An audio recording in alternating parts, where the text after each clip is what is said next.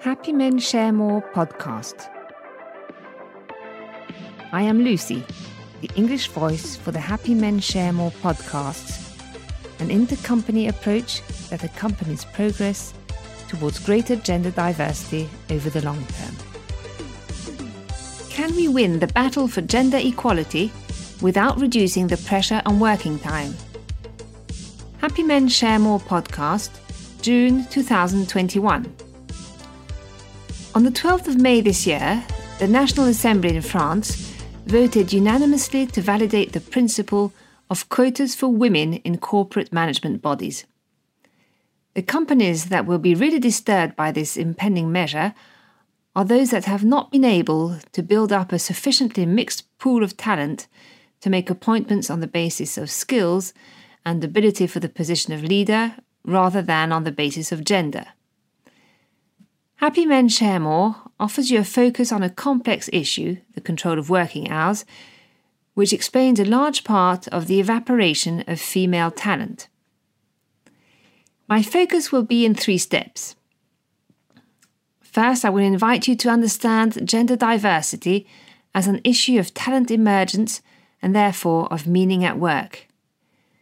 Secondly, I will invite you to understand how the daily pressure on time is a powerful destroyer of meaning at work and therefore a great evaporator of talent. Finally, I will suggest some guidelines and resources to help young parents manage their working time.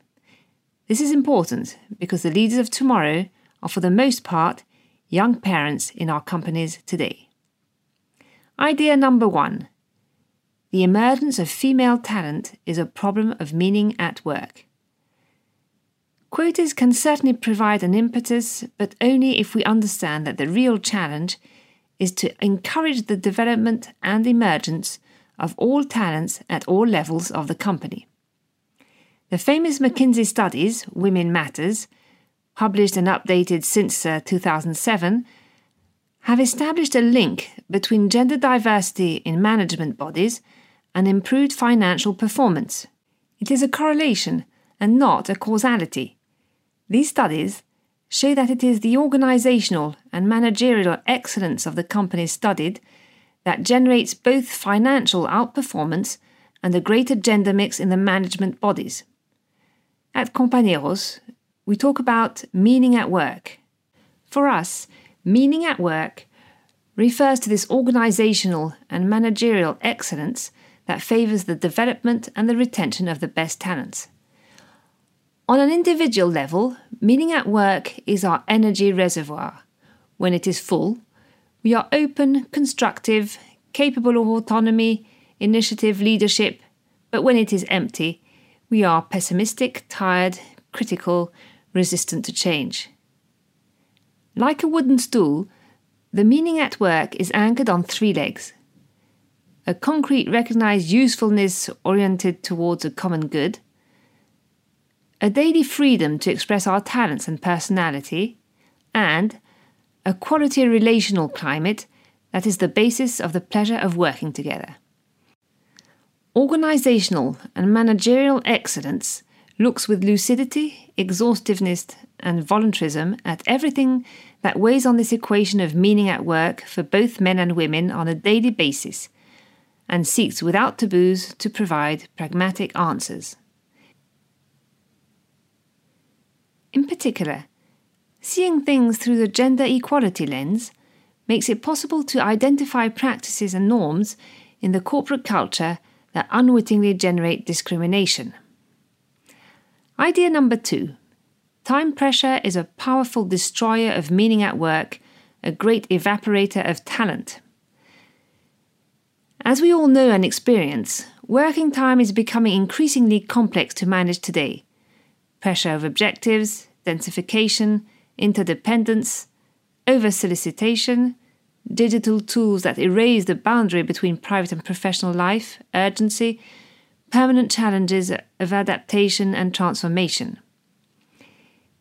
In this context, the equation of meaning at work is particularly fragile for people whose time is more constrained, less flexible, or less elastic, this is the case for all those who have family responsibilities of any kind, or extra professional commitments, such as artistic, sporting, political, or social activities, voluntary work, etc. In today's society, a large part of the evaporation of women's talents can be explained quite simply by the difficulty of controlling their working time. Less visibly, many male talents are also penalised. This is a complex issue because the pressure of business is very strong and because of the long standing habit of relying on the high availability of managers, and even more so of senior executives and directors. It is sometimes difficult to imagine that it is possible to do otherwise. It is also a subject that managers may find difficult to address because it raises the question of the profitability of the working time of each employee, particularly the best paid.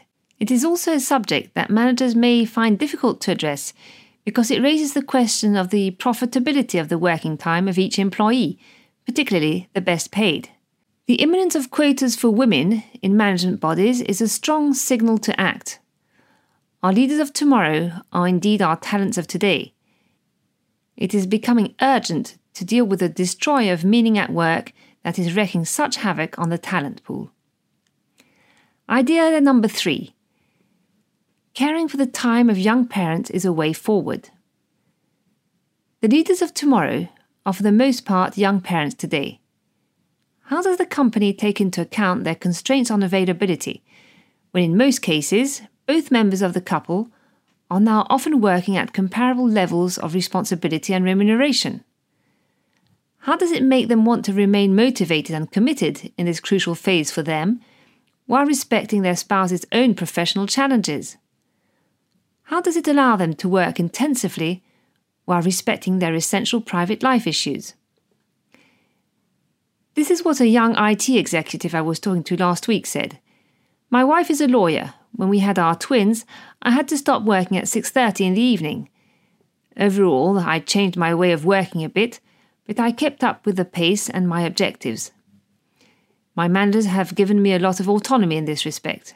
However, what makes me go mad and sometimes jeopardizes my projects is the time I waste or am made to waste during the day.